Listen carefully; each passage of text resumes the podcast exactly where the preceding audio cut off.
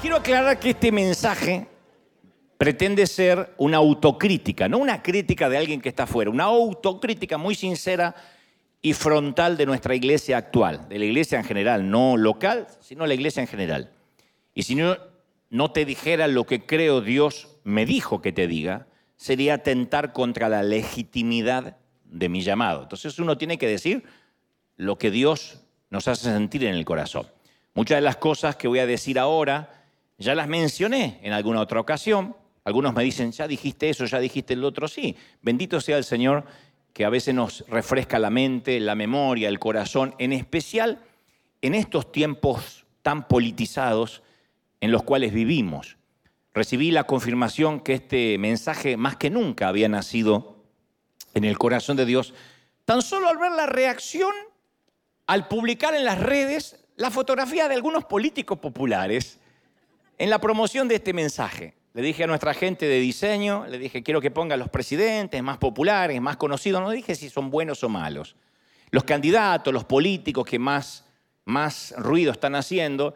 Y algunos se alegraron, otros escribieron epítetos, amenazas solapadas, la típica frase del tipo, faltó fulanito en la foto. Como dando por sentado que la foto, el, conjunto de fotos reunía ciertas condiciones. No, yo puse políticos al azar. Otro dijo, ¿por qué mezclas a Menganito con Sultanito? No los tienes que mezclar, porque había varios allí. Estaba desde Obrador a Bukele, a Chávez, no a Chávez, a Maduro. Si pongo a Chávez tenemos un problema serio porque el tipo no está, pero bueno, otros. Entonces es probable que muchos desconozcan que esto de mezclar iglesia y política es un fenómeno relativamente reciente. En las iglesias en las que crecí, yo suelo contar que desde nuestros púlpitos era algo inesperado mencionar algún tema de política, hacer militancia. Era una locura en la iglesia, cualquier cosa menos eso. Independientemente si estábamos bajo gobiernos militares, como nos pasó en una temporada en Argentina, o democráticos. Yo de niño recuerdo que como iglesia siempre estábamos muy distantes de lo que pasaba en el poder político. No teníamos la menor idea. Teníamos idea porque nos informábamos, pero no se mezclaban las cosas. Fue poco antes del 2000, según estuve investigando, poquito antes, esto data de menos de 23 años, que la grieta política por alguna razón se metió de lleno en nuestras congregaciones. Hubo un tiempo en que yo estaba leyendo los ciertos, los diferentes enfoques que la iglesia ha tenido con el poder secular a través de la historia. Uno de esos enfoques era Cristo contra la política. Yo lo tengo muy presente. Cuando la iglesia se negaba a hacer juramentos, cuando se negaba a la iglesia a cantar el himno nacional, esto ocurría hace muchos años, quitarse el sombrero ante las autoridades, lo cual enfurecía, ¿no? No querían servir en el ejército, no querían ser enlistados, menos en tiempos de guerra, y enfurecía a los gobiernos. Después el segundo enfoque era Cristo transforma la política. O sea, no era en contra, sino transformarla.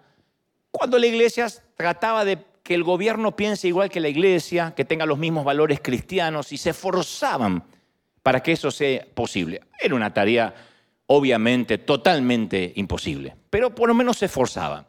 Después el tercer enfoque era Cristo junto a la política, que es básicamente cómo se compone lo que se llama el sincretismo, que es la mezcla, cuando el gobierno se entreteje y se mezcla sutilmente con el reino de Dios, y eso es muy peligroso.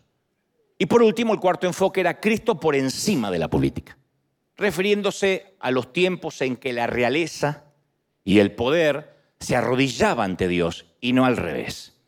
Entonces la pregunta que hoy quisiera hacer y que creo que nos compete y ahora van a ver por qué, si existe una manera de relacionarnos los cristianos con la política, con lo que pasa en los sillones presidenciales, en este caso en la Casa Blanca, en especial en una democracia donde todos tenemos derecho a a expresarnos. Pero ¿deberíamos poner nuestro enfoque, nuestras energías en el reino de Dios? ¿O deberíamos trabajar activamente para transformar nuestros gobiernos terrenales? Esa es la gran pregunta. ¿Servimos a Dios y nos olvidamos de los gobiernos o trabajamos para que a ver si los gobernantes cambian?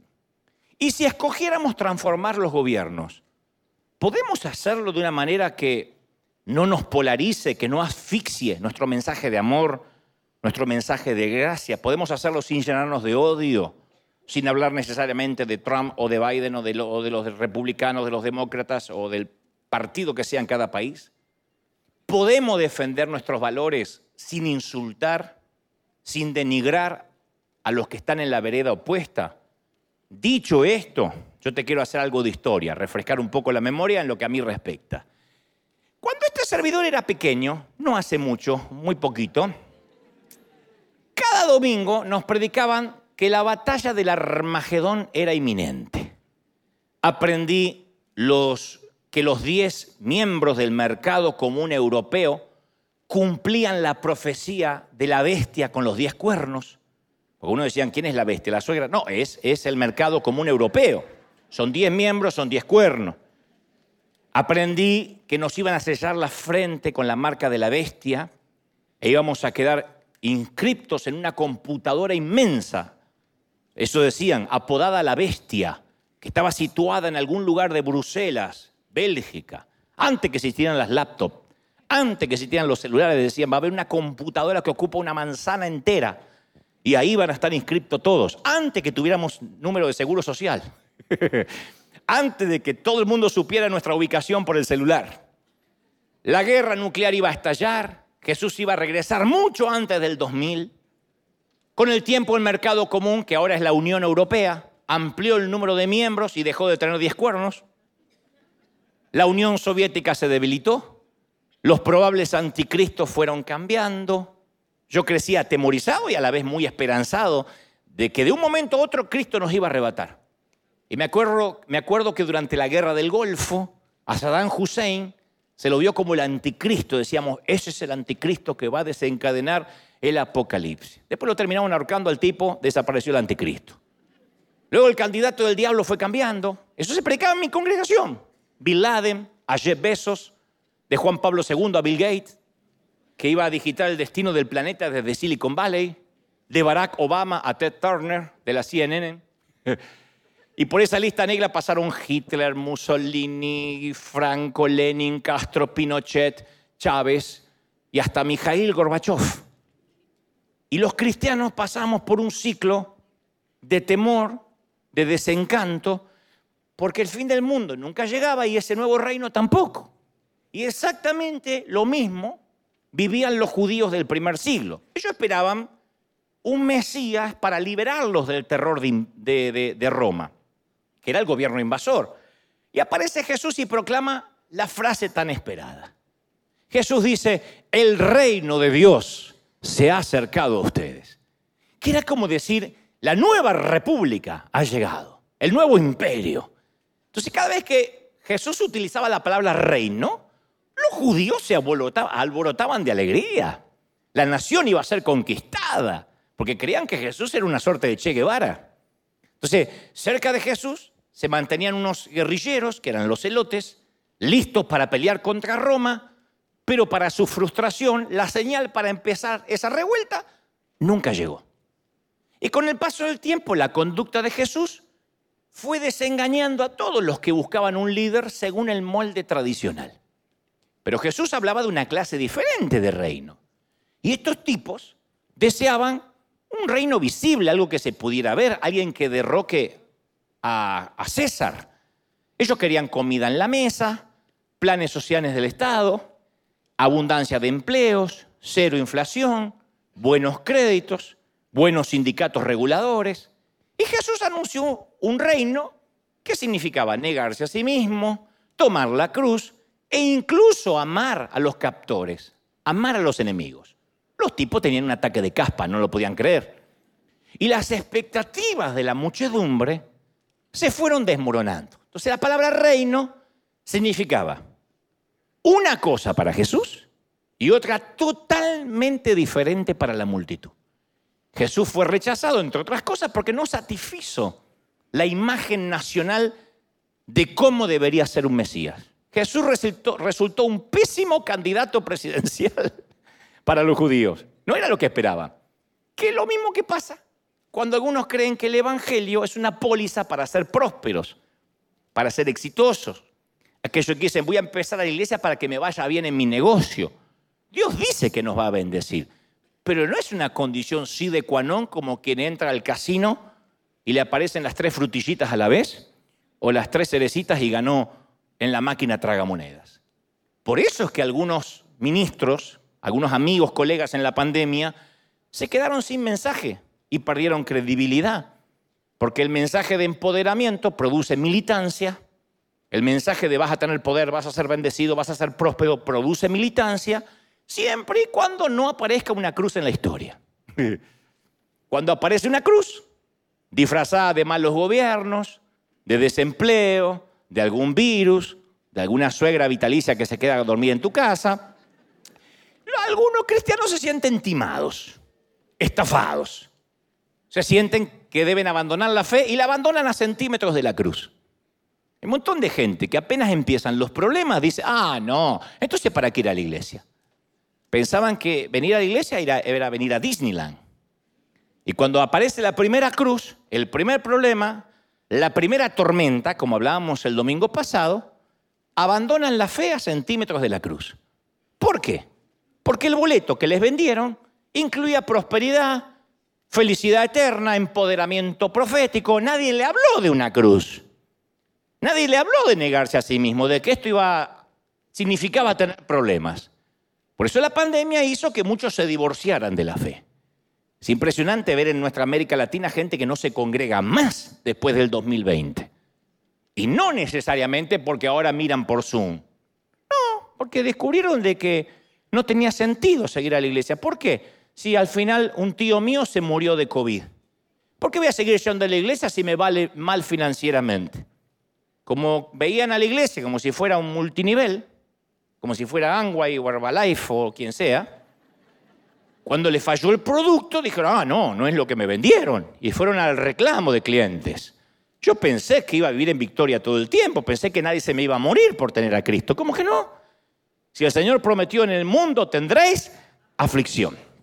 Ahora bien, ¿qué quiso decir Jesús con el reino de Dios? Cuando dijo, se ha acercado el reino. Él dijo que es como el sembrador que sale a sembrar. Que algunas semillas caen en terreno pedregoso, otras se la comen los pájaros, otras sofocadas por la maleza. Jesús estaba indicando que el reino de Dios, la iglesia, coexiste con el mal. Mensaje que sin duda no agradó a las intenciones patrióticas judías de rebelarse. Él dijo, somos ovejas en medio de lobos, somos una eh, semilla diminuta en el jardín, somos la levadura, un grumo de levadura en la masa, sal en la carne. Esas son las metáforas que Jesús usó para describir esa fuerza oculta que opera subterráneamente, desde dentro. No dijo nada de una iglesia triunfal que comparte el poder con Roma con Egipto, Babilonia o con Grecia. No. El reino de Dios funciona como un movimiento secreto, troyanos, topos, un movimiento minoritario. Avanza lentamente, subterráneamente, como una fuerza que opera por fuera del reino gobernado por Satanás. ¿Hasta ahí me siguen, sí o no? Me vienen con la carita diciendo, ¿cómo es? ¿Me siguen? O sea, es un reino de personajes harapientos de prisioneros, poetas, sacerdotes que comunicaban la fe escribiendo papiros a mano a veces de las prisiones. Pero a veces nosotros, en la actualidad, especialmente los que vivimos en este país, tendemos a imaginar la clase de reino que los judíos esperaban, un gobierno visible, poderoso, que nos vaya siempre bien, y por eso tenemos que recordar la actitud del Señor ante el gobierno de la época, cómo el Señor se comportó con el gobierno. En primer lugar, Jesús mostró una actitud de, dicen en mi país, ninguneo, de, de menosprecio, cuando Herodes le mandó un mensaje. Lo llamó Herodes esa zorra, que es una expresión judía que significa insignificante. Dijo, váyanle y díganle a esa zorra que hoy y mañana voy a estar expulsando demonios voy a estar curando enfermos y en el tercer día me voy a ir cuando termine. Está en Lucas 13:32 para los que me miran pensando que lo estoy inventando. Dígale a esa zorra que cuando termine me voy a ir, porque le dijeron, Herodes quiere que te vaya. No, no, no, no, no, díganle en ese insignificante. O sea, le dio muy poca importancia a la política, porque al cabo fue el gobierno el que trató de eliminarlo. Pero llamó bienaventurados a los pobres y a los perseguidos. Nunca le dijo a los oprimidos que se levantaran en armas. Con palabras que deben haber irritado a los jóvenes celotes, militantes, guerrilleros, le dijo, amad a vuestros enemigos. O sea, invocó una clase diferente de poder. Invocó el amor, no la imposición.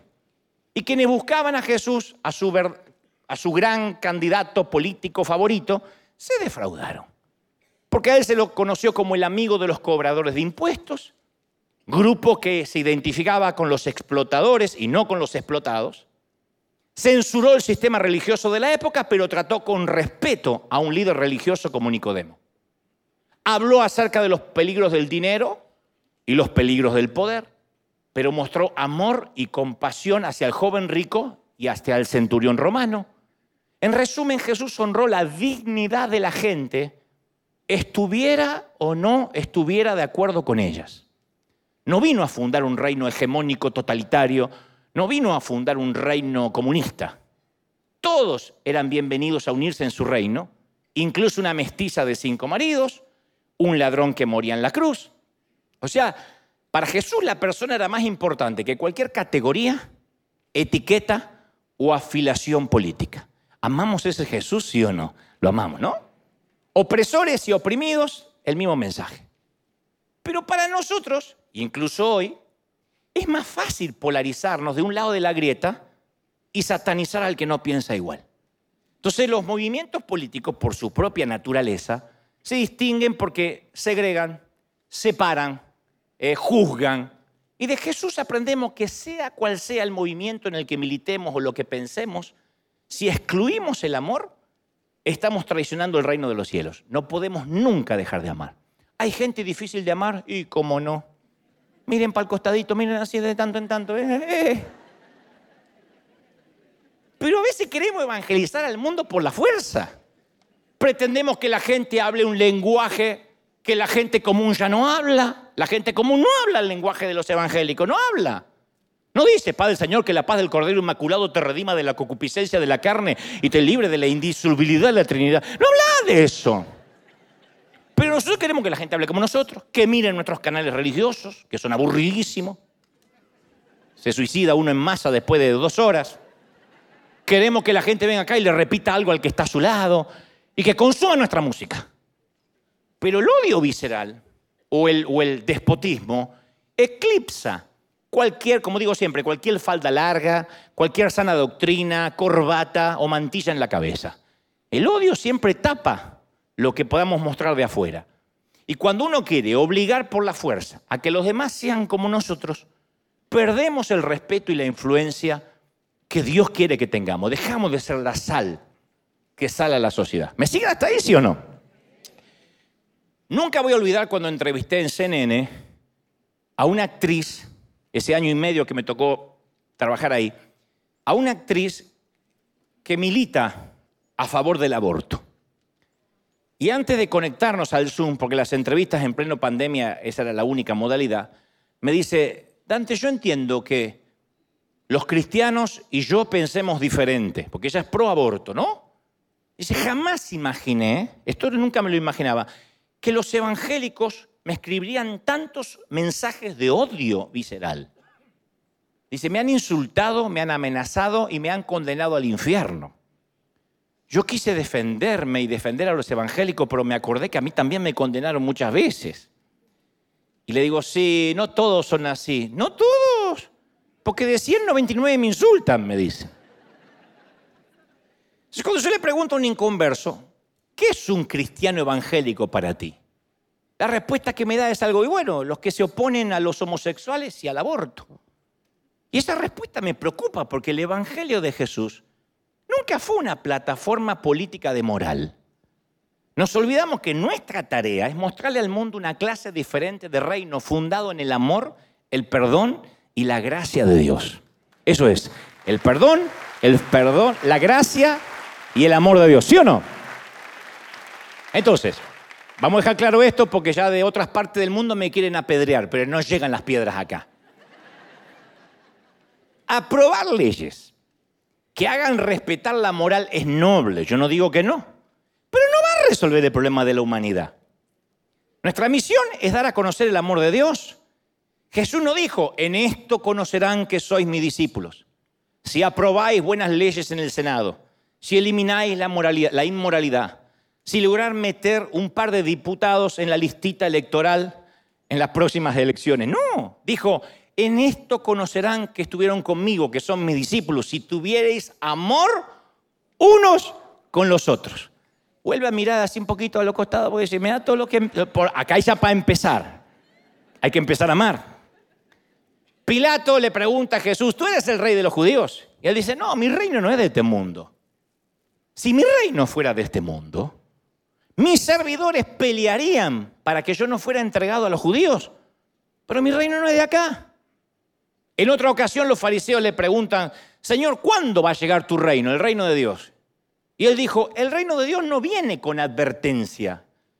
Ni dirán, helo aquí, helo allá. El reino de Dios ya está entre vosotros.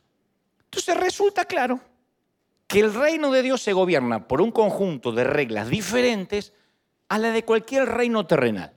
El reino de Dios no tiene ciudad capital, el reino de Dios no tiene congreso, no tiene Cámara de Diputados, no tiene juventud militante. Sus seguidores, ¿dónde vivimos? En medio de nuestros enemigos. No estamos separados por un muro, por una valla. Quienes seguimos a Jesús tenemos ciudadanía doble. Vivimos en un reino externo de nacionalidad y simultáneamente pertenecemos al reino de Dios. ¿Tenemos, ¿tenemos ciudadanía doble, sí o no? Por ahí no tiene la de acá, pero tiene la de, tiene la de los cielos. Uno dice, tengo una sola yo. Bueno, que sea la de los cielos si es una sola, ¿no? Ahora, quiero que me sigas, porque a esto voy. Hoy esto nos va a bendecir muchísimo. Los políticos hacen listas de amigos y enemigos para que cuando lleguen al poder recompensar a los amigos y castigar a los enemigos. Siempre. Nosotros tenemos la orden de amar incluso a los que nos caen gordos. La política traza límites entre las personas. El, el amor de Jesús atraviesa esas líneas y dispensa gracia. Por supuesto, no significa que los cristianos no podamos involucrarnos en política. Yo bendigo, conocí a muchos. Ahora me fue a ver este, la señora alcalde a, Medellín. Eh, a veces me encuentro con gobernadores. Me fue a buscar hace poco el, presidente, me invitó el presidente de Guatemala, el saliente, eh, a quien le mando un saludo que no pude ir porque estaba preparándome y alistándome. Yo tengo relaciones con, los políticos y no digo está mal, pero significa que cuando uno se mete a, militar en algo o a defender algo, no, no debe permitir que las reglas del poder desplacen el mandato de amar. ¿Me siguen, sí o no? Jesús dijo, dad al César lo que es del César y dad a Dios lo que es de Dios. O sea, dijo que destacó que iba a haber tensión entre los dos reinos. Siempre va a estar el César y va a estar Dios. Para los primeros cristianos, la lealtad al reino de Dios significó un choque mortal con el reino visible de César. Porque ese choque fue decidirse o servir a Dios o servir al César. Y esto ha pasado mucho en la actualidad. Tras la cortina de hierro, por ejemplo, para los memoriosos o para los que no saben, el gobierno comunista de Rusia atacó con una furia antirreligiosa sin precedentes a la iglesia. El gobierno de Rusia, el comunismo, arrasó iglesias, mezquitas, sinagogas, prohibieron que se le dieran instrucción religiosa a los niños, cerraron monasterios, mataron pastores, rabinos y sacerdotes. El Evangelio igual sobrevivió, porque la mayoría de los niños seguía aprendiendo la fe a través de las babushka. ¿Saben lo que es la babushka? Las abuelas ancianas alemanas. Las babushka. Cuando el Estado, no la mamusca, esa que van sacando las muñequitos, no, esta es las babushka. Cuando el Estado se decidió por perseguir a la iglesia, pasó por alto las ancianas que oraban, se arrodillaban y prendían velas porque dedujeron, total, las viejas estas se van a ir muriendo. No querían gastar balas en las viejas. Así dejaba, todas se van a morir. Pero las arrugadas manos de las babushka eran las que mecían las cunas. Y cuando el muro de Berlín se vino abajo como una represa podrida, muchos adultos dijeron que aprendieron de Dios en su niñez tras la cortina de hierro por las historias que le susurraban sus abuelas antes de ir a dormir. O sea, la fe de los cristianos sobrevivió a todas las ideologías. El Señor dijo, es como un grano de mostaza, como un grumo de levadura, más poderoso que cualquier gobierno, que cualquier evento, que cualquier dictador, que cualquier comunismo. Ese es nuestro Dios, ¿sí o no? A través de una babusca. en otros países, Albania, China, el gobierno obligó a la iglesia a pasar a la clandestinidad se hizo invisible la iglesia, literalmente. Y hubo una persecución atroz en China en los 60 y en los 70. Se multó a los creyentes chinos, se los encarceló, se los torturó. Y a pesar de esa opresión del gobierno, se desató el avivamiento espiritual hasta ahora más grande de la historia de la iglesia. Pero cuando la iglesia se acerca al poder político es cuando deja, se vuelve un híbrido. Cuando a veces es el poder político que ataca, cuando la iglesia se hace más fuerte. Mira, cuando en Estados Unidos, esto le cuento a la gente de otros países, el crédito pasó a ser el Dios con pies de barro. Acá no se ríe nadie ni nadie me dice amén, pero en otras partes te cuento.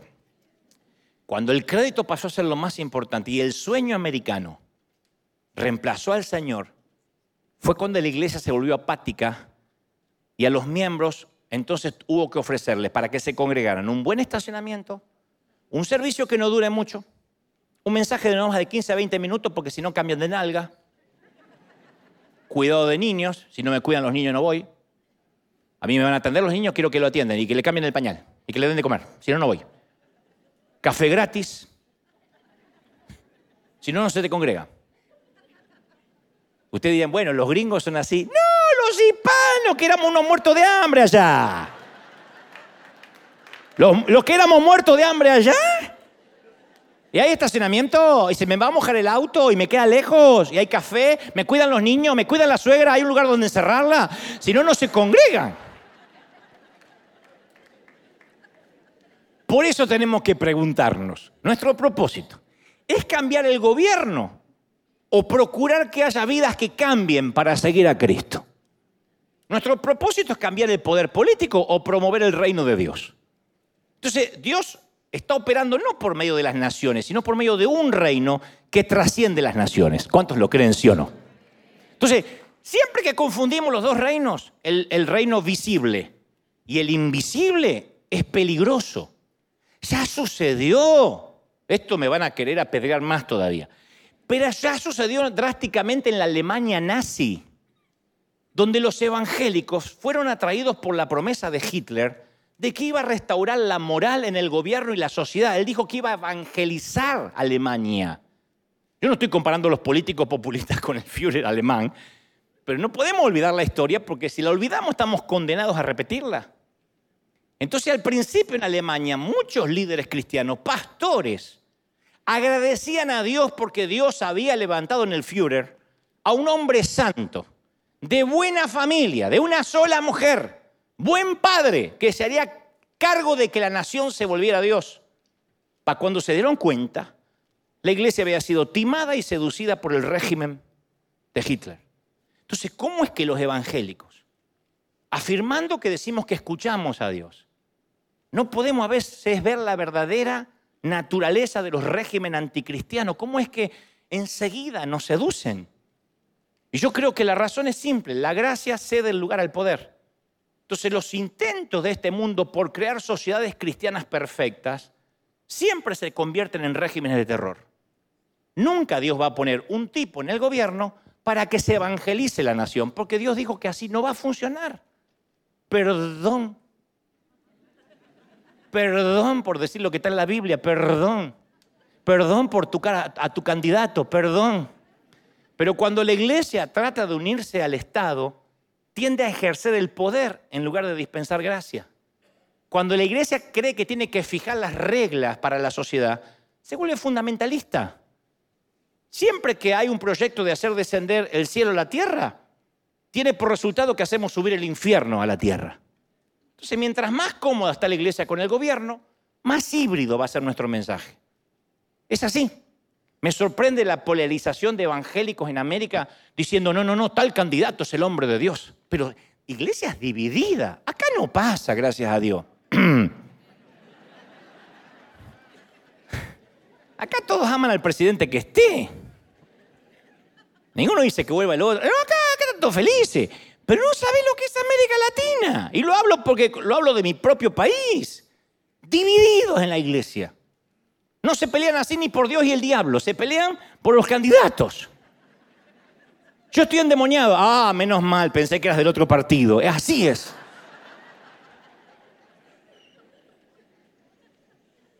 Ahora, por derecho democrático, vamos a dejar claro algo, podemos elegir nuestra preferencia electoral, claro que sí.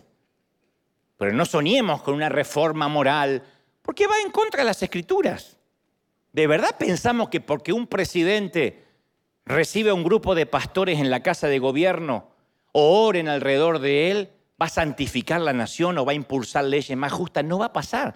Ahora te lo voy a demostrar, la Biblia dice que no va a pasar. Yo sé que se están decepcionando todos, pero no va a pasar.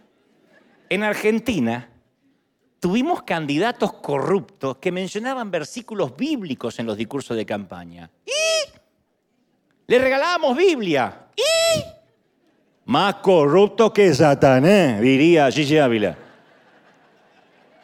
Pero con Biblia. Entonces no podemos pensar ser tan ingenuos en que no, estamos esperando que suba el gobierno un Salvador o un Mesías a evangelizar la nación. Imagínate que nos situamos en la época de Jesús. No me imagino a la iglesia debatiendo, che, Tiberio, Octavio o Julio César, ¿quién será el hombre de Dios para el imperio? O Jesús proponiendo a los discípulos para ocupar el Congreso de Roma. Che, ¿y si lo ponemos a Judas Tadeo para reemplazar a Pilato? Vamos a votar por Judas Tadeo. ¿Qué te parece? ¿Lo ponemos a Judas? ¿Eh? El tipo es traidor, pero sirve para político. No, la política de Roma no tenía nada que ver con el reino de Dios. Entonces, o ponemos la energía en cristianizar los gobiernos, o ser el reino de Dios en un mundo cada vez más hostil. Pero siempre la política nos seduce para que hagamos un trueque de gracia por poder. Tentación que la iglesia a veces no puede resistir. Y nos olvidamos que la Biblia dice que el mundo no va a mejorar y Dios no va a poner candidatos divinos en el poder. Habrá bueno, habrá malo, habrá algunos mejores que los otros, pero no es que Dios lo va a poner y entonces va a haber muchas iglesias y los pastores van a salir a celebrar, porque la Biblia no dice eso, todo lo contrario. La Biblia dice que todos los días el mundo se va a ir deslizando por una pendiente moral resbaladiza. Cada vez Netflix va a estar peor, cada vez la nueva normalidad va a ser más normal, cada vez se va a levantar alguien y va a decir, hoy me siento de otro sexo, así que trátenme como me siento hoy, y va a entrar al baño que se le ocurra, aunque sea un bruto tipo marinero tatuado, va a decir, hoy me siento dama, y lo tenés que dejar entrar porque si no al tipo lo discriminas, se va a poner las cosas peor. Es así. No va a mejorar. No, es que estamos orando para que se pongan las cosas. Las cosas no van a mejorar oiréis de guerra. Palabras de Jesús, porque me están mirando, ¿cómo que no va a mejorar? ¿Cómo que no va a mejorar? Y sí, Jesús dijo, oiréis de guerra. Y si no hay guerra, ¿qué va a haber? Rumores de guerra. No os turbéis, porque es necesario que esto acontezca. Cuando estas cosas se pongan feas y empiecen a suceder, no dijo, vayan y protesten en la plaza, dijo, erguíos, levantad la cabeza, porque se acerca vuestra redención. Aleluya. ¿Sí o no?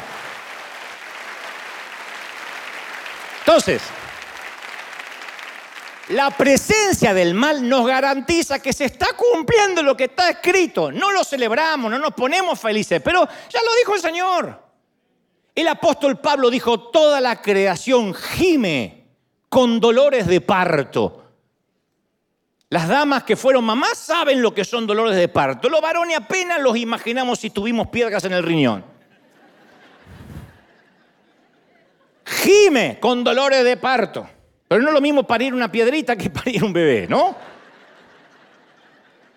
Gime por una redención que todavía no ha llegado. ¿Cuántos quieren esa redención? Díganme, ¿sí o no? Entonces, ¿por qué cuando empiezan los dolores de parto queremos retrasar el nacimiento? No, no, no, no, no, no, no, vamos a orar para que esto no pase. Sí, podemos orar, pero esto dice que tiene que pasar. el reino por un tiempo va a coexistir con la rebelión contra Dios. El trigo va a crecer junto a la cizaña. Tiene que. Dicho esto, ¿cómo mantenemos los cristianos los valores morales? ¿Cómo le enseñamos a nuestros hijos en una sociedad secularizada al extremo? ¿Cómo mostramos un espíritu de amor y enseñar nuestras convicciones? El salmista hizo la misma pregunta. Si fuesen destruidos los fundamentos, ¿qué ha de hacer el justo? Ahora llegamos al punto de la historia, señores, en que los fundamentos morales de las naciones, y esto incluye la Unión Americana, han sido derribados, pútridos. ¿Qué va a hacer el justo? La respuesta no es estigmatizar al homosexual, avergonzar a las madres solteras insultar en las redes a los que defienden el aborto, tratar de delincuentes a los gobernantes. No puedo creer los evangélicos insultando a los gobernantes, así sea un dictador el tipo que esté ahí. Eh, los epítetos verbales, creyentes. El otro día había uno que insultaba insultos que yo no los conocía, los inventó él, ahí.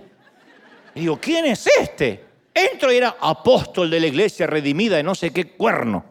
Un apóstol. ¡Qué boquita, apóstol!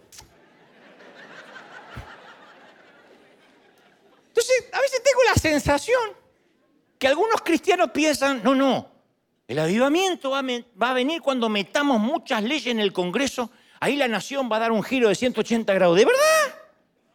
¿De verdad pensamos que para tener un avivamiento espiritual necesitamos una reforma legislativa? Mirando la historia de la iglesia, ¿no es exactamente al revés? Jesús atrajo a los personajes más desagradables, a los parias morales. Vino a buscar a los pecadores, no a los justos. Sino, ¿por qué no se dedicó a cambiar el imperio? ¿Por qué no hizo milagros en el Coliseo romano? ¿Por qué no se fue a hacer milagros a los panteones de Grecia para que el gobierno le financiara la campaña evangelística? ¿Por qué no le, dijo, le hizo tres, dos tres milagritos a César para que le pagara el ministerio? Entonces el apóstol Pablo habló mucho de la inmoralidad de los miembros de la iglesia, pero nunca habló de la inmoralidad pagana. O sea, no hizo una cruzada contra lo que pasaba en Roma.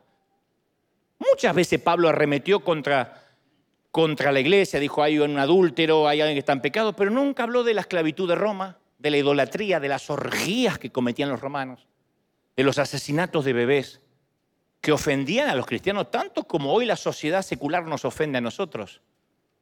Las mujeres de Roma abandonaban sus hijitos en los caminos para que lo devoraran las aves de rapiña. Si era una nena y estaban esperando un varón, abandonaban la bebé ahí. Si era un poquito defectuoso el nene, lo tiraban. Tenían permiso para arrojarlo en los caminos para que se lo coman las aves. Y tanto romanos como griegos tenían por costumbre usar muchachos menores de edad como sus esclavos sexuales. Tanto los romanos como los griegos. Es decir, que en los tiempos de Jesús y de Pablo, estas dos cuestiones morales hoy serían delictivas en cualquier país civilizado del mundo. Ningún país permite que una persona mate a un bebé que llegó al final del desarrollo y ha nacido. Y ningún país permite legalmente la pedofilia.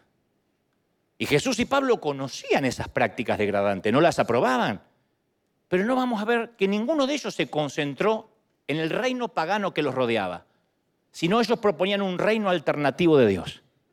Y hoy los cristianos somos conocidos por todo aquello a lo que nos oponemos y nada por lo que proponemos. O sea que somos un espejo que muestra lo mal que está la sociedad. Ay, qué mal. Ay, cada vez hay más diversidad de género. Ay, en el colegio cada vez están peor. Ay, mira lo que ponen en las películas. Hasta Disney se corrompió. Y estamos así, denunciando, quejándonos, en lugar de mostrar un camino diferente. Entonces, ¿no nos estaremos concentrando más en el reino de este mundo en lugar del reino que no es de este mundo. Entonces el Nuevo Testamento presenta al gobierno como necesario, incluso puesto por Dios, pero nunca como protector o amigo de la fe. Y para complicar las cosas, la Biblia no nos da un consejo a los ciudadanos democráticos, porque eran tiempos de los reyes. Pedro y Pablo exhortan que nos sometamos a las autoridades y honremos al rey, pero en la democracia los ciudadanos somos el rey, los que votamos. No tenemos presidentes que vienen de sangre azul y van apareciendo.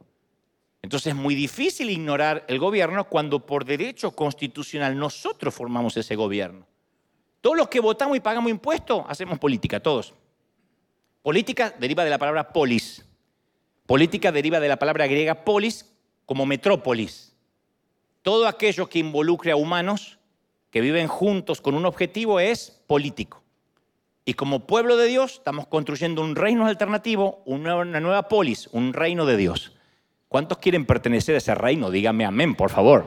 Porque uno dice, yo no sé a qué reino pertenece. ¿De verdad lo quiere, sí o no? El problema es, ¿por qué cuando pensamos, ¿por qué no proclamamos una mayoría moral? Y moldeamos la política a nuestra semejanza y metemos un montón de cristianos en el Senado. En primer lugar, nosotros estamos para dispensar gracia. Y lo que pensemos, la militancia, por muy buena intencionada que esté, si nosotros no amamos, no entendimos el Evangelio de Jesús. ¿Amar es difícil? Sí, amar es difícil. Pero si no amamos, estamos atascados en la ley y no en el Evangelio de la gracia. Jesús nos dio una señal distintiva. Él dijo, no se conocerán por la corrección política ni por la superioridad moral, sino por el amor. Primera de Corintios 13, si no tengo amor, ningún milagro de fe, ninguna agudeza teológica, ni ardiente sacrificio personal sirve para algo. Si no tengo amor, ¿qué somos? Nada. Entonces, cuando la iglesia se extendió por todo el imperio romano, la gente solía decir, Cristo es el Señor. Así se identificaban los discípulos, Cristo es el Señor.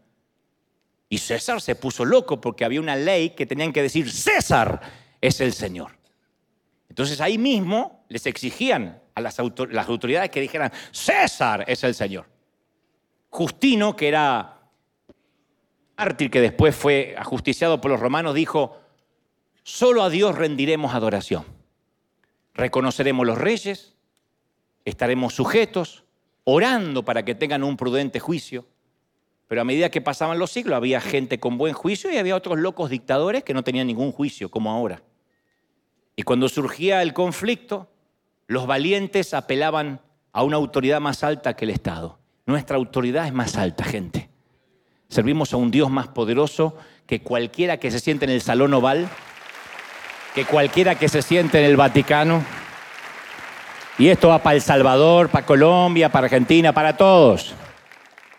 Los misioneros que llevaron el Evangelio a otras culturas tuvieron que enfrentarse a los estados, porque había conflicto de intereses. En la India se tuvieron que oponer al matrimonio de niños los pastores, a la quema de esposas.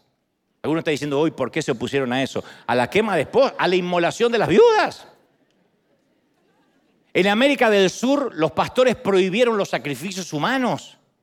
En África se opusieron a la poligamia, a la esclavitud. Entendieron que su fe no era privada, que tenía consecuencias. Entonces a veces uno tiene que pararse firmes y decir, esto es lo que vamos a hacer mi valentía solo alcanzó a decir todos o nadie durante la pandemia. Porque me decían, pueden entrar los, los, los jóvenes, los niños no. ¿Se acuerdan? Los viejos déjenlos morir afuera. Las suegras ni siquiera intenten venir. Pero el querido MacArthur, un querido pastor de aquí cerca, él dijo, yo no voy a cerrar la iglesia. Le hice una demanda, un juicio. Él dijo, yo voy a continuar. Yo tanto no me animé. Pero dije, bueno, todos o nadie. No, no, no, es que pongan la bandina ahí, pongan alcohol y que entren algunos. No, todos o nadie. Porque me parecía, no sé, yo, yo, veía la cara de algunos de ustedes diciéndole yo o nuestros sugieres, no, usted no puede entrar, ¿eh? No, no, no, no, no, no da la edad. Tiene 80 años, a veces se nos muere. Me, vaya a su casa que oreamos. Yo veía a mi mamá dejándola afuera.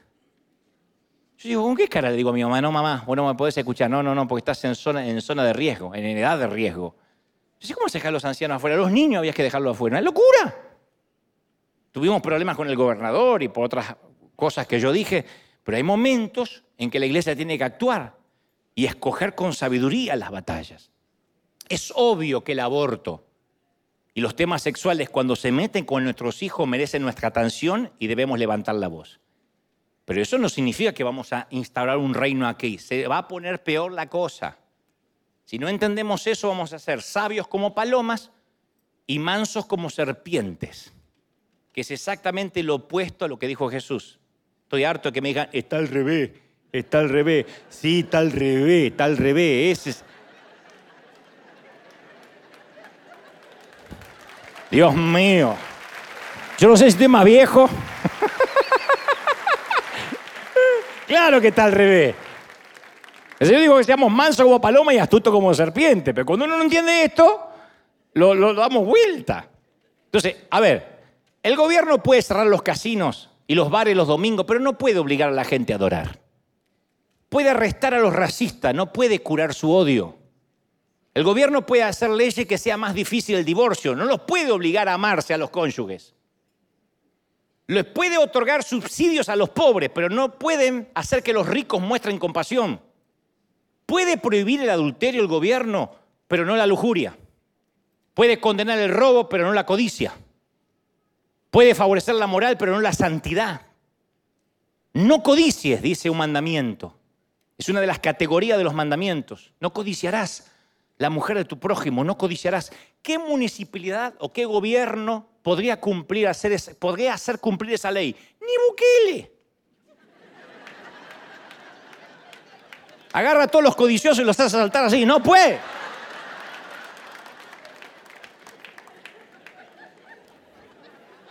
A menos que estén tatuados. Si no, no puede. El orgullo es un pecado, incluso la raíz del pecado. ¿Podemos hacer que el orgullo sea ilegal? Jesús resumió la ley en un solo mandamiento. Ama al Señor tu Dios con todo tu corazón, con todo tu ser, con toda tu fuerza y con toda tu mente. ¿Qué autoridad humana podría gestionar el cumplimiento de algo así? Entonces, aunque tenemos la obligación de obedecer los mandatos de Dios, no caigamos en el error de tener que convertir esos mandatos en leyes. Dos de los diez mandamientos pasaron al ámbito legal. No mates y no robes. Dos fueron llevados al sistema legal. No hay sociedad pluralista alguna que pueda codificar dentro de su sistema de leyes a los otros ocho, a pesar de que son importantes. De hecho, los cristianos reclamamos los, los diez mandamientos, nunca las bienaventuranzas de Jesús. Los diez mandamientos son más fáciles que las bienaventuranzas. Y a veces decimos, tenemos que, tiene que levantarse un presidente que ponga los diez mandamientos, pero está defendiendo a Moisés, no a Jesús. Jesús fue más estricto, dijo, basta de ojo por ojo, hay que dar la otra mejilla. Si codicias a una mujer, ya la miraste, ya pecaste con ella en su corazón. Mejor que te arranquen el ojo antes de con los dos ojos irte al infierno. Mira la cantidad de tuertos que habría. Saluda a su hermano, Dios le bendiga, Dios le bendiga.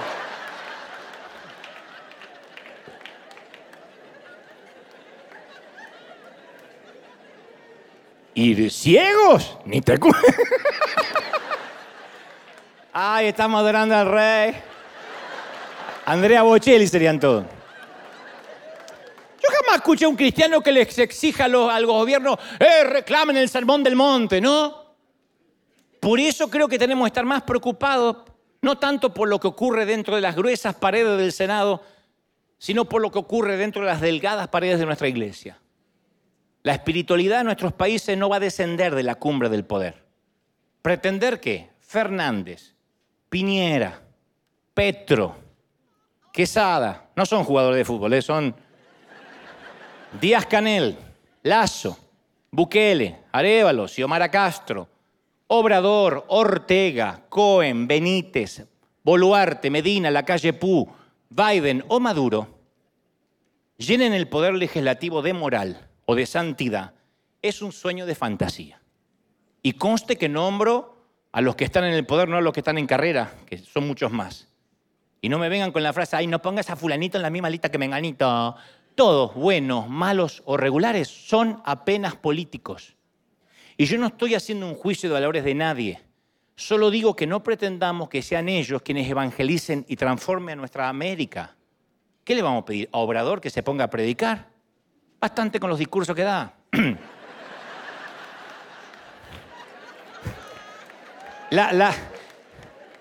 Cada mañana el tipo te da... Y ya está. Que las iglesias son ovejas entre lobos un tesoro escondido en el campo, la semilla más pequeña de la huerta, el trigo que crece en la cizaña, una pizca de levadura en la masa del pan.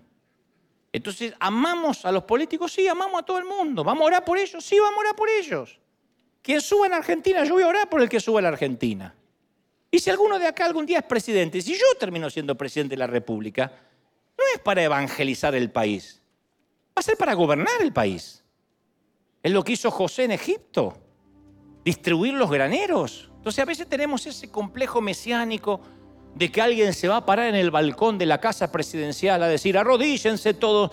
La Biblia no dice que eso en algún momento vaya a pasar. Y si empieza a pasar, es que algo sucedió y estamos ya en la temporada del anticristo y deberías preocuparte porque no te fuiste.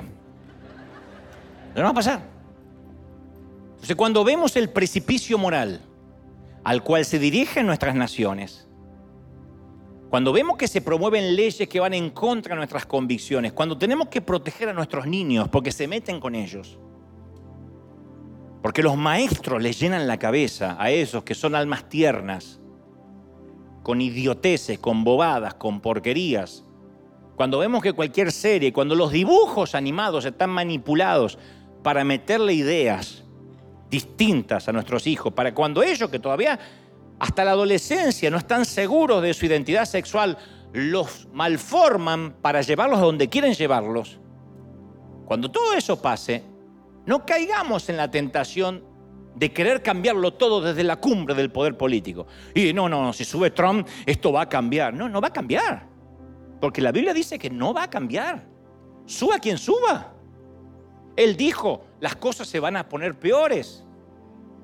La moralidad va a descender cada vez a niveles más bajos.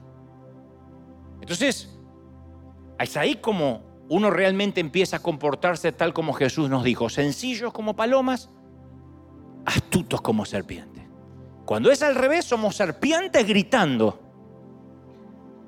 Y tenemos el cerebro de una paloma en cuanto a astucia. Pero si es como el Señor dijo, vamos a ser astutos. Vamos a convivir en un mundo difícil sin comprometer nuestras convicciones. No puede ser que aparezca Halloween y ya disfrazamos a los chicos a pedir dulce. No, no puede ser tan frágil nuestras convicciones. Sin darnos cuenta de que Halloween tiene su esencia en la brujería, en el satanismo. No es simplemente disfrazarse de algo y salir. Significa entender, en esto no voy a participar. ¿Qué miran nuestros hijos? Eso no es ser legalista. Poner filtros en nuestros canales de streaming que consumen. ¿Tu hijo es menor de edad? ¿Tu hijo menor de edad? ¿Vive bajo tu techo? ¿No paga la renta? Bueno, va a consumir lo que el sacerdote de la casa dice que va a consumir. No va a tener libre internet y va a estar con su celular hasta las 3 de la madrugada mirando cualquier porquería. Porque somos libres, porque no sé cómo decir, porque es un hombre de 13. Entonces, nosotros somos los que ponemos las convicciones. No nos contaminamos y vivimos en un mundo difícil, bajo fuego. No podemos pensar, ay, si el gobierno nos da un plan social y me envía un chequecito cada mes, ay, ese candidato lo puso Dios. Y si se meten con nuestro candidato, escribimos mensajes de odio y, y, quienes no comparten nuestra militancia, te vas a ir al infierno, no toques a mi candidato porque te manda el chequecito. Pero el candidato mañana aumenta los impuestos, se da vuelta, quita la ayuda social, ah, lo puso Satanás. Es muy difícil comunicar el mensaje de gracia desde los pasillos del poder. La escalera del poder siempre va hacia arriba, los tipos siempre quieren subir. La escalera de la gracia va para abajo. Y la iglesia se está politizando cada día más en lugar de predicar gracia y misericordia. Insistimos con la moralidad. Insistimos con la moralidad. No hay que predicar moralidad, hay que, predicar, gracia. La moralidad es un resultado intrínseco de la gracia. Entonces, nos guste o no, gobierne quien gobierne, Dios nos llama a amar a la mujer que sale de una clínica de abortos. Y Dios nos llama a amar incluso a su médico. No a probar, amar. No la podemos odiar. No podemos odiar a nadie. Si no podemos amar todo tipo de gente, no entendimos el Evangelio de Jesús. Si el gobierno no ayuda a los pobres, la iglesia tiene que ofrecer alimentos y ayuda. Si el gobierno oprime, la iglesia debe levantar a los oprimidos. Si el gobierno exige venganza, la iglesia debe dispensar gracia. Si el gobierno se divide en grietas, la iglesia debe manifestar unidad. Estamos más divididos que los políticos. Si el gobierno destruye a sus enemigos, la iglesia los debe amar. Esa es la visión del Nuevo Testamento. Una colonia del cielo en un imperio hostil. Moody, el gran predicador, decía, de cada 100 hombres, uno lee la Biblia. Los otros 99 leen al cristiano. Para terminar, en 1982, en el punto más álgido de la Guerra Fría, Billy Graham visitó Rusia y se reunió con los líderes del gobierno. Y los cristianos conservadores, para no decir los fariseos de siempre, lo criticaron durísimo a Graham, porque trató a los rusos con cortesía, amor y respeto. Dio su postura, ¿no? Pero dijeron, tenía que haber sido más profético, tuvo que haberlos exhortado y condenado al infierno. Sí habló en contra del abuso de los derechos humanos, habló de la libertad religiosa, pero con respeto, con amor. Y uno de sus críticos le escribió en el periódico una mañana, Doctor Graham, qué vergüenza. Usted hizo que la iglesia retrocediera 50 años. Y Graham escribió al día siguiente, es cierto, me siento profundamente avergonzado. La idea es esforzarme mucho más y lograr que retroceda dos mil años y se parezca a la iglesia que Jesús tenía en mente. Tiene que retroceder más. ¿Adherimos esas palabras, sí o no? Recibimos un poder más alto que Roma. Una sola frase, en esto conocerán que sois mis discípulos, que os améis los unos a nosotros, que nos vean a River como dispensadores de gracia y no dispensadores de culpa el acto más subversivo que puede realizar la iglesia hoy, el movimiento político más eh, fuerte que podamos hacer, es obedecer el mandamiento de amarnos unos a otros. No hay nada más subversivo que eso. Amémonos de tal manera que el mundo caiga a los pies de Cristo al ver la gracia y el perdón en un mundo que solo vive pidiendo justicia. Amémonos, salgamos, ayudemos, sembremos. Esto es iglesia. Este es nuestro Dios un grano, un grumo de levadura. Alguien tiene que decir amén. Celebra al Rey de Reyes. Aleluya. Vamos, a dar un aplauso grande al Señor y dile, Señor, ese es nuestro reino, ese es nuestro reino, ese es nuestro reino, ese es nuestro Señor. Alguien tiene que celebrar más que eso. Bendito sea Dios. Aleluya. Y sé que me meteré en problemas con este mensaje, lo sé. y no me importa, porque me regalé la autenticidad hace unos años. Pasé por mucho como para tratar de agradar a unos pocos cobardes que quieren alinearse siempre con el poder.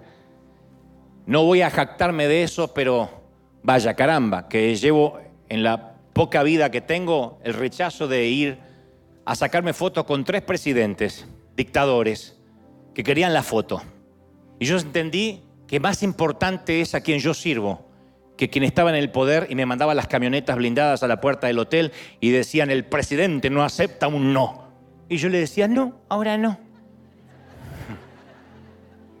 Y me decían, pero nadie le dice no al presidente. Y como estos tipos son unos dictadores, como estos tipos que me han invitado, no, no importa quién, pero estos tipos que me han invitado pretendían con una foto hacer política, yo entendí que servía un reino más importante, un reino subterráneo, un reino que convoca a multitudes y la gente no sabe cómo, un reino que llega a miles. No es alineándonos con el poder, sino con el poder real de Dios. Mayor es el que está con nosotros. Mis queridos, los mejores días están por venir para la iglesia. ¿Lo crees, sí o no? El mundo se va a poner peor. Todo esto está profetizado. Todo esto. Alguien si puede consiga en una librería un viejo libro de allá, finales de los 70 de David Wilkerson, llamado La Visión. Él tuvo una visión y dijo, algún día, algún día, se verán senos por la televisión y nuestros hijos verán desnudos por la televisión en pantallas propias. Era una locura, una locura. Algún día veremos parejas del mismo sexo caminar tomados de la mano, besándose en la calle y nadie podrá ni siquiera ofenderse. Algún día y pronto es simplemente un hombre de Dios poniendo en la actualidad todo lo que la Biblia describe. Y al final del libro dice, alegraos, cuando todo esto empiece a pasar, cuando la moral sea un artículo de lujo, cuando a la hora de la votación haya que elegir al menos corrupto, ¿Quién de estos tres roba menos? Y a mí me parece que este ya tiene un poco de dinero, va a robar menos que este es más miserable. Cuando nuestra decisión en las, en los, en las urnas, ante las urnas, es elegir al menos ladrón, al menos sin vergüenza. Entonces significa de que los tiempos finales han llegado, de que no hay moral, de que el imperio sigue siendo el imperio. Pero no nos olvidemos, Dios sigue siendo Dios, sigue estando en el trono y cuando Él venga, cuando todo ojo lo vea, aquellos que perdamos esa esperanza de que el Señor venga y pretendamos que el reino va a estar de este lado del sol, pobrecitos, qué decepción que van a tener. Porque todos, por más buenos presidentes que sean, van a decepcionar. ¿Por qué? Porque son hombres. Los pastores decepcionamos. Los curas decepcionan. Los rabinos decepcionan. El Señor dijo, sí, son hombres. Yo soy consciente que decepciono a mucha gente y no doy con la talla que debería dar. ¿Y cómo voy a ofrecer garantías de perfección si yo no veo perfección en ninguna parte? No somos perfectos. Mucho menos los vamos a encontrar en el gobierno, en el Senado, en la Cámara de Diputados. Dios no nos puso a militar, nos puso a creer en un reino más poderoso. Y ese reino más poderoso socava, socava el reino de Satanás. Como topos, como grumos de levadura, leuda, permean la sociedad. ¿Y cuántos van a salir de aquí a ser esos agentes de cambio? Pero no desde el poder, desde lo bajo, desde la universidad, desde tu aula, desde tu oficina, donde Dios te ponga, marca la diferencia. Tú dices, soy yo solito. Un poquito de sal cambia toda una olla del sabor. Un poquito de sal transforma la sociedad. ¿Tú lo crees? ¿De verdad que lo crees? ¿Cuántos lo creen? Díganme amén. Aleluya.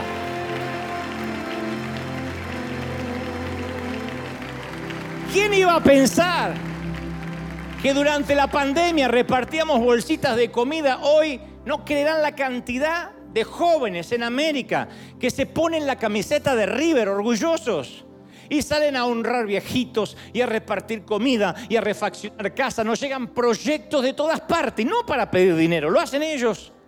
Algo que comenzó acá con un grupito de hispanos se extendió por todo el continente. Mirá lo que puede hacer cuando alguien cree en ese poder que no viene desde arriba, sino que viene desde abajo y que va escalando y que va subiendo y metiéndose en todos los rincones, en el entretenimiento, en las finanzas, a donde sea. Dios va a usarte como un topo, como un troyano, como un agente de cambio, no desde el poder, desde donde Dios te puso. ¿Tú lo crees de verdad, sí o no? Levanta las manos al cielo. Vamos ahora, Padre. He transmitido lo que creo me has dicho que diga. Ahora estoy orando no solo por los que están aquí, sino por los que están en el resto del mundo. Señor, he soltado esta palabra. He sentido el fuego. He sentido el, el fragor de predicar esta palabra. Porque he sentido, Señor, que tú estás llamando a la iglesia a las bases, como dijo Graham, a retroceder 2023 años para atrás, a esa iglesia primitiva, que cuando decían César es el Señor, ellos proclamaban Jesús, Jesús es mi Señor, y respondían a una autoridad más alta. Padre, los que vivimos una democracia, los que sobrevivimos a diferentes, a diferentes eh, gobiernos, de facto, militares, dictadores, Señor, levanta un pueblo que no se rinda, que no baje los brazos. No necesitamos alinearnos a nadie. Somos independientes, votamos, pero el Señor de señores es nuestro Rey, nuestro soberano como cantamos. Soberano Dios Levanta las manos y bebe, bebe, bebe, bebe. Recibe esta palabra porque algo se ha soltado hoy sobre América Latina. Algo se ha soltado sobre el continente. Y viene, viene, viene una nueva, una nueva vuelta a la gracia, al favor, a los rudimentos. Aquello que la iglesia olvidó. Padre, creemos y aceptamos la cruz Qué difícil que es la cruz.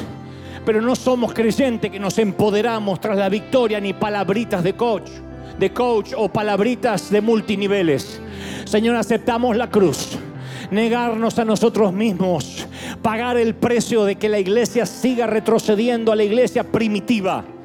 Oh, bendito eres, levanta las manos y bebe, dile Señor, yo quiero eso para River, yo quiero eso para mi vida. Bendito sea el Señor. Levantaos, erguíos, dijo el Señor. Cuando las cosas se pongan feas, cuando los gobiernos sean más corruptos, cuando los canales de streaming, cuando el cine cambie la moralidad, cuando sutilmente los profesores de las universidades empiezan a minar la cabeza de nuestros hijos, cuando, cuando la integridad sea un artículo de lujo, cuando las familias empiezan a deshacer, sepa, tienes que saber que debes levantar los ojos al cielo y decir, el fin está cerca. Alegraos, dijo el Señor, porque se está cumpliendo la profecía. Oh, bendito sea el Señor. Y mientras tanto haz lo que yo te mandé a hacer. Ama a los pequeños, dales de comer, corre por ellos. Vamos, abrázalos, ámalos. Ama parias, acércate a las prostitutas, acércate a los que piensan diferente, a los que sufren identidad, problemas de identidad sexual. Ámalos, abrázalos. Esta es la iglesia que has llenado, ha sido dispensadora de gracia. No culpa, gracia. Reciban, reciban. Padre, gracias por esta mañana. Gracias por este mensaje. Gracias porque has reseteado nuestra mente. Porque seguimos siendo ese grano de mostaza. Levanta la mano y dile, Señor, úsame donde tú me has puesto. Yo estoy orando por la gente de todo el continente, de todos los continentes del resto del mundo. ¿Cómo te ama el Señor? cómo te ama el Señor que te habla como te habló hoy. Porque te ama, te redirecciona. Cómo te ama el Señor. Yo bendigo a los que están incursionando en política. Solo que he puesto en claro la posición de la iglesia de Cristo. No se reclutan votos, no se usa la iglesia para apoyar el candidato que más nos gusta. Dios dice, yo soy el que está en el trono. Yo soy el que pone y saca reyes. Yo soy el que decide, yo soy el que permite las tormentas. Yo soy el que permite los debacles, las debacles económicas. A veces cuando peor está el país es cuando más la gente busca al Señor. Cuando más las congregaciones se llenan. Bendito sea el Señor que conoce métodos para que nos acerquemos a Él. Señor, no seamos nosotros los que impongamos la agenda, sino que sea tu agenda divina. Levanta las manos y dile, Señor, gracias yo he orado y he hablado a tu intelecto, pero sé que hay muchas palabras que han llegado a tu corazón. Y otras que te ruego que vuelvas a ver el mensaje por streaming y repases palabra por palabra, porque Dios ha hablado hoy. Y Dios ha dicho, iglesia, viene un propósito mayor para River. Vienen cosas más grandes para la congregación y tienes que prepararte porque yo abriré puertas y traeré gente del norte, del sur, del este y del oeste. Soplaré un viento de otra parte. Y traeré gente que no son aceptadas en otras congregaciones. Yo las traeré. Porque me he hecho de un sitio de gracia, de un sitio de amor, de un sitio donde la gente abraza y alcanzará misericordia, alcanzará misericordia. Padre, gracias por esta mañana. Gracias, Señor. Bendice a estos tus campeones, tus obreros de primera línea. Bendice a tu ejército. He hablado y he transmitido lo que creo me has dicho que diga. Ahora sella esta palabra. Declaramos bendición, declaramos de que los mejores días para la iglesia vienen, que septiembre, octubre, noviembre y diciembre se abren las ventanas de los cielos. Lo creemos, lo declaramos en tu nombre, decimos amén, amén y amén. Bendito sea el Señor. Buen par de agallas, gente. Dios te bendiga, Dios te guarde. Hasta el domingo que viene. Chau, chau, chau. Bendecido para todos.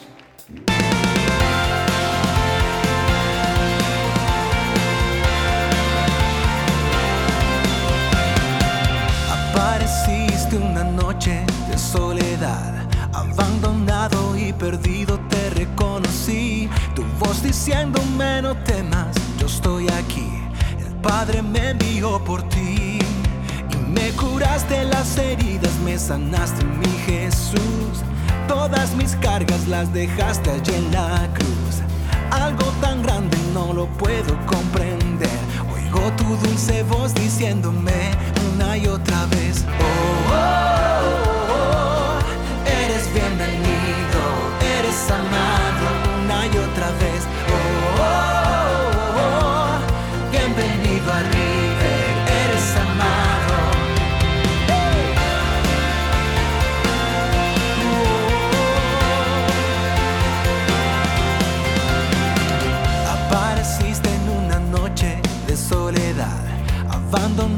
Y perdido te reconocí. Tu voz diciéndome no temas, estoy aquí. El Padre me envió por ti. Me curaste las heridas, me sanaste mi Jesús. Todas mis cargas las dejaste